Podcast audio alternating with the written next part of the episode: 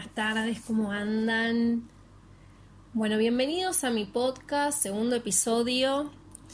Buenas tardes, buenas noches, depende del horario en que lo estén mirando. Acá ya es de noche, aunque son recién las 18.50.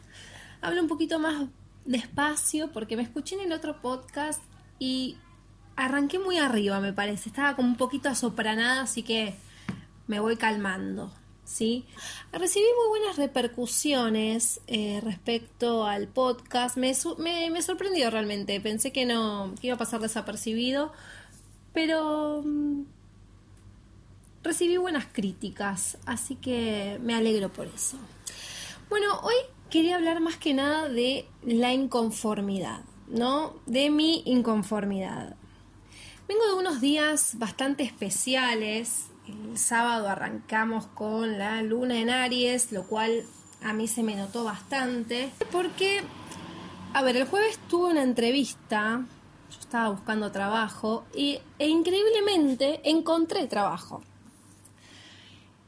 Y encontré de algo que venía buscando y que venía deseando y para lo que me postulaba claramente. Pero este aquí que una vez que consigo ese trabajo, me empiezo a preguntar, mm, ¿quiero esto realmente? Y bueno, entré como en una especie de crisis, ¿no?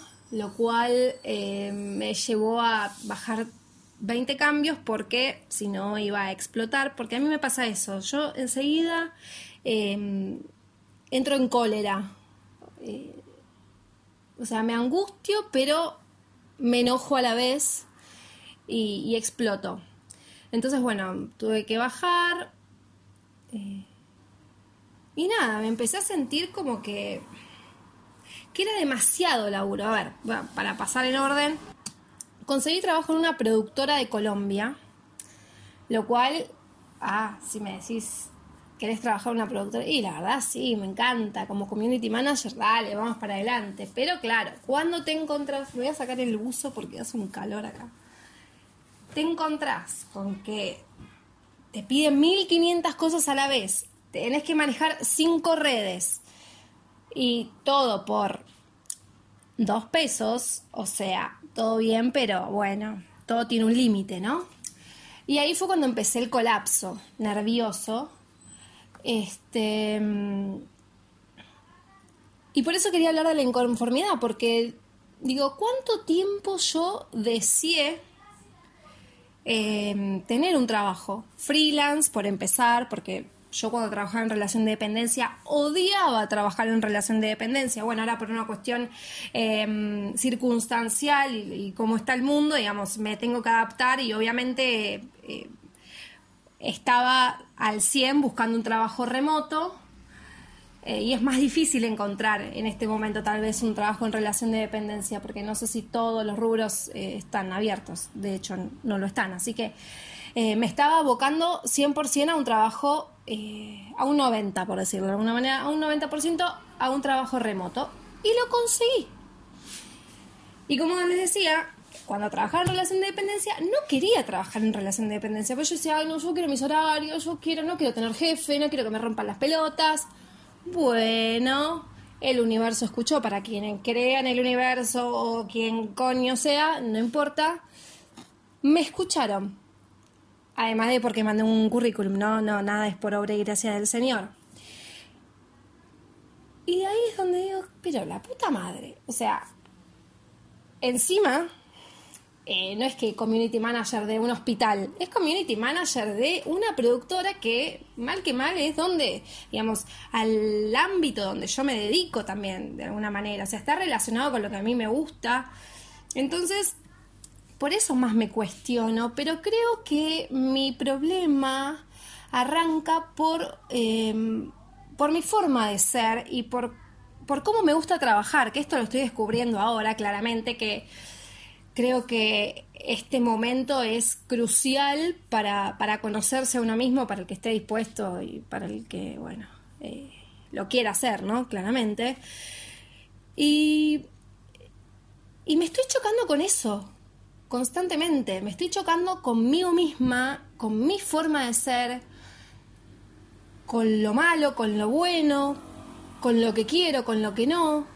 Y acá me volví a enfrentar a una situación que ya sentía conocida, que era como ese, bueno, es muy, un poco exagerado, ¿no? Decir la palabra hostigamiento, pero avasallamiento, ¿no? De decir que te estén atrás todo el tiempo para hacer las cosas, que te digan, terminaste con esto, terminaste, y no, la verdad, justo pasa una ambulancia, em, no me gusta trabajar así. O sea, a mí dame una serie de tareas, y más si estamos trabajando con una herramienta de gestión, poné todo lo que tengas que poner ahí, poneme una fecha, eh, una fecha límite y yo cumplo con lo que hay que hacer.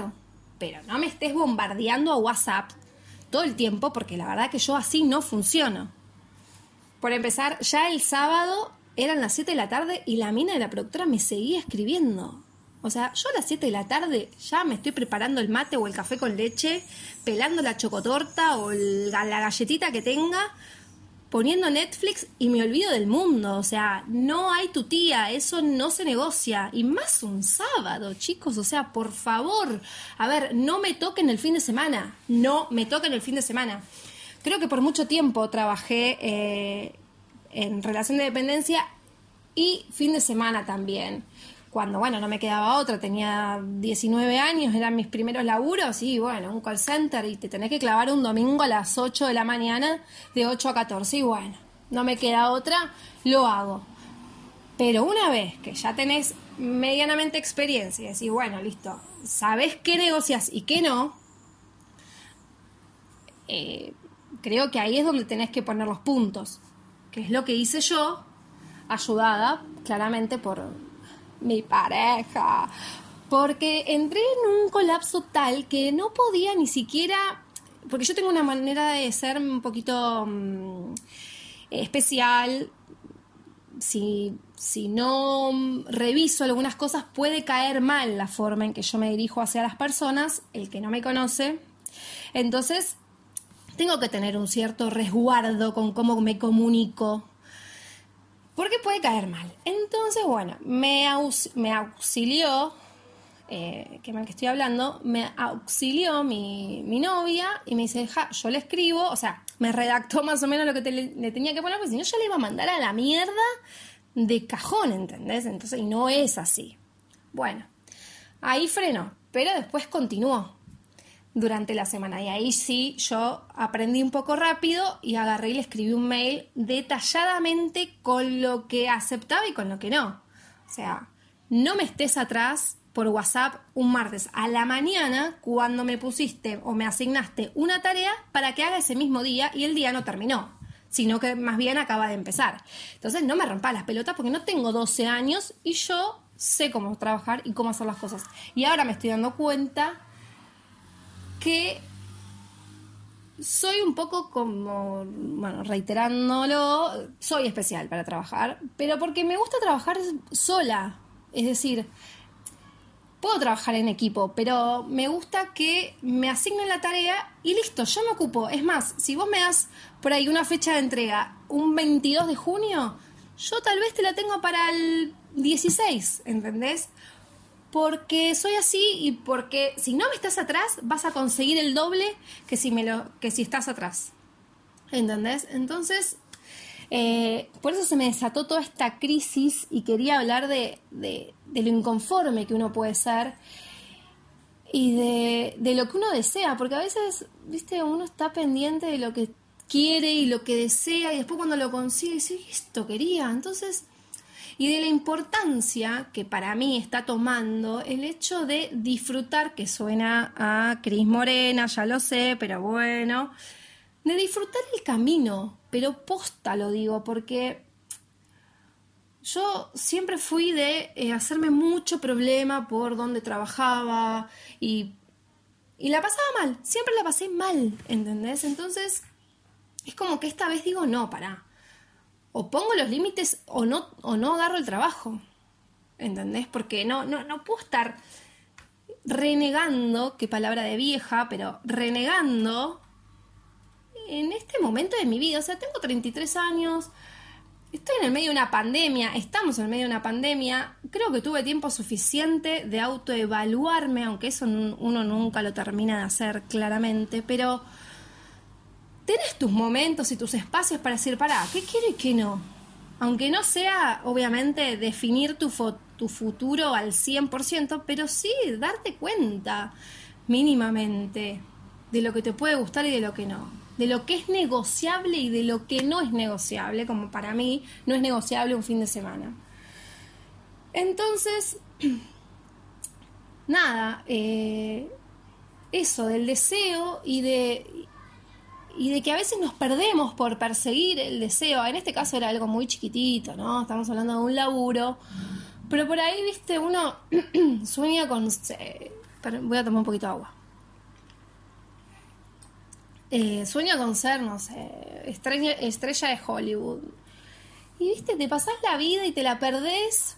Y por ahí llegás y decís, no, no sé, te, te empezás a drogar y y te emborrachás y después te terminás suicidando y perdiste todo, ¿viste? Bueno, me estoy yendo un poquito al carajo, ¿no? Pero eh, a eso iba. Y, me pasó que, el mismo día que, que, empiezo a trabajar en esta productora, que fue el día más caótico también, porque sentía que se me estaba yendo todo el sábado en este laburo, Pasó que nosotros teníamos una heladera que, bueno, pasamos mitad de cuarentena sin heladera. Entonces tuvimos que comprar una, claramente. Y vino hace, unos, hace unas semanas. Y teníamos la heladera vieja en el balcón porque no habíamos podido bajarla. Entonces vino el vecino, muy amablemente, y se la llevó. Cuestión que, eh, claro, se llevó la heladera a la calle. Entonces vimos que se lo estaba llevando un hombre un señor de la calle, o que, no sé, que, que junta cosas en la calle. Entonces, eh, Ana me dice, bajemos, este, nos habían quedado las puertas y eh, algunas cosas de la heladera sin bajar porque para que se lleve todo completo. Bueno, las bajamos, qué sé yo. Y eran como las no sé, nueve de la noche. Yo había estado refunfuneando toda la tarde por esto que me estaba pasando. Y. Y subo y caigo en la cuenta y digo, boluda, por lo que te estás quejando. Y te juro, me puse a llorar. O sea, hablo en singular como si me estuviera, estuviera hablando con, con una amiga. Pero. Te juro, me puse a llorar porque digo. O sea, tengo todo, loco, tengo todo y me estoy quejando y estoy llorando. Bueno, no, mejor dicho, me puse a llorar porque digo, ese hombre está pateando la calle, ese día hacía mucho frío, eh, y andás a ver cuánto le queda todavía para volver a su casa o a su lugar para descansar. Y yo estaba a punto de prepararme la merienda, un café con leche y mirar Netflix. ¿Entendés? Entonces, ahí es donde dije, bajé un cambio y, empecé como a ser un poquito más este, consciente y, agradecida también, ¿no? Porque a veces uno no se da cuenta de, de, todo lo que tiene. Suena trilladísimo, lo sé, lo sé, lo sé, lo sé, perdón, perdón por este momento, Mariana. Pero me pasó, me pasó. Y yo no soy de llorar, yo no soy sensible, pero me cayó, no sé, me, me tocó. Y, ahí me calmé.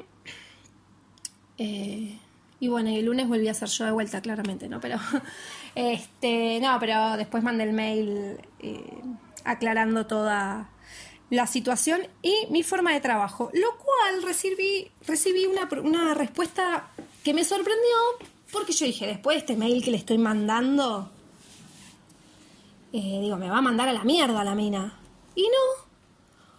Me dice, perfecto, me encanta la metodología, me parece excelente, eh, continuamos. Ok, dije a la mierda, lo cual, encima yo ya me había hecho la idea un poco de decir, no, con todo lo que le dije, me va a decir, no, no quiero trabajar nunca más con vos. Pero me salió bien. Y ahí también me sirvió para darme cuenta que tengo que poner ciertos límites en lo laboral, que es donde más me cuesta ponerlos, por una cuestión de falta de valor, ¿no? Eh, de que siento que lo que yo hago no, no significa mucho o que no, no valoro mi tiempo y mi trabajo y lo que, lo que sé hacer. Si no, aunque no esté matriculada ni recibida ni nada, pero bueno, lo que sé hacer lo sé hacer bien. Y, no lo valoro. Y no me sé valorar. Y creo que también eso fue como una un punto a favor de, de animarme a decir, bueno, a ver, no hay nada que perder. Si no quiere trabajar más conmigo, que no trabaje, pero yo, o sea, no voy a estar laburando, negreando además, porque por dos pesos, eh, manejándote cinco redes, volviéndome loca por nada, por la nada misma, porque aparte no es que yo digo, uno a veces pone la balanza, si no es lo económico, es la experiencia. Si no es la experiencia, no sé, es el contacto. Algo, algo te tiene que cerrar. Y en mi caso, digo, bueno, la plata no es. La experiencia, después no sé si yo quiero trabajar a futuro de esto mucho tiempo más manejando redes, no es que es mi sueño. Sí me parece un trabajo cómodo, entre comillas, aunque si lo haces full, full, como corresponde, y no es solo community manager, es social media, que es toda la estrategia, la planificación, que es lo que estoy haciendo, es un laburo. Entonces digo, bueno, ¿qué me queda? El contacto, porque qué sé yo, el día de mañana es una productora de Colombia que genera proyectos y bueno, sabes las vueltas de la vida. Pero, siempre hay un pero, eh, pero dije, está bien, listo, ok, me interesa la parte del contacto, pero tampoco por eso estaba dispuesta a seguir trabajando de una manera que no me gusta, o sea, sea desprolija, eh, avasallante, que te tiren todo encima sin un orden, sin una planificación. Entonces ahí fue cuando dije, bueno, listo, no tengo nada que perder, le mando el mail con todo lo que pienso, políticamente correcta, ¿no? Sí, vale aclarar. Y lo hice y me salió bien. Entonces, nada. Eso como que me enseñó de alguna manera y a partir de ahora voy a empezar a valorarme. ¿Qué sé yo? Enhorabuena, carajo.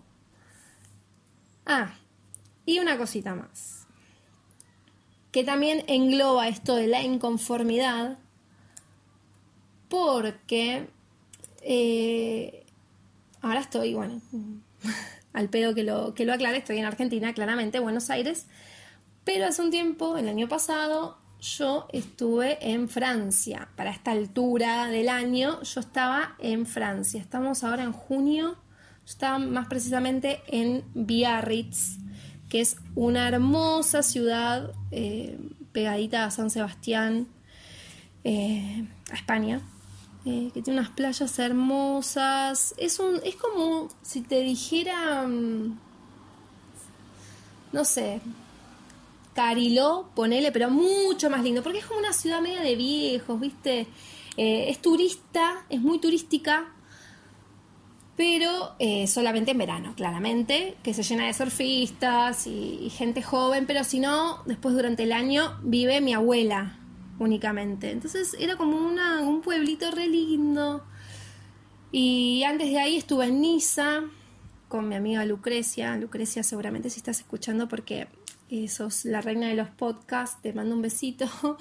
Este, y ella ahora está en Niza y cuando le veo las historias, hoy le dije, hoy hablé con ella, le dije, lo mío no es envidia sana, lo mío es envidia, o sea, yo quiero estar ahí en pleno verano, con el agua turquesa y tirada en la arena, porque en Francia eh, ya la cuarentena se terminó, ya como que volvieron a la normalidad, usan el barbijo únicamente para eh, cuestiones eh, especiales, ya sea, no sé, el transporte público o algunos supermercados.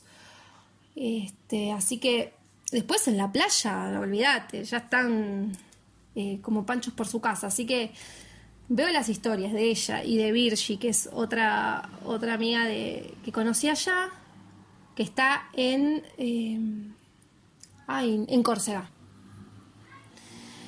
Y también me hace daño, me hace daño, porque yo estoy acá con el, con el aire acondicionado a 29 y ahí aparece de vuelta la inconformidad y el señor que estaba hasta las 11 de la noche levantando cosas de la calle. Pero bueno, me olvido de ese señor y entro en lo mundano y empiezo a quejarme de lo que tengo a mi alrededor, ¿entendés? Así sea todas las comodidades. No, yo quiero estar en Niza en este momento o en Córcega, como estaba el año pasado.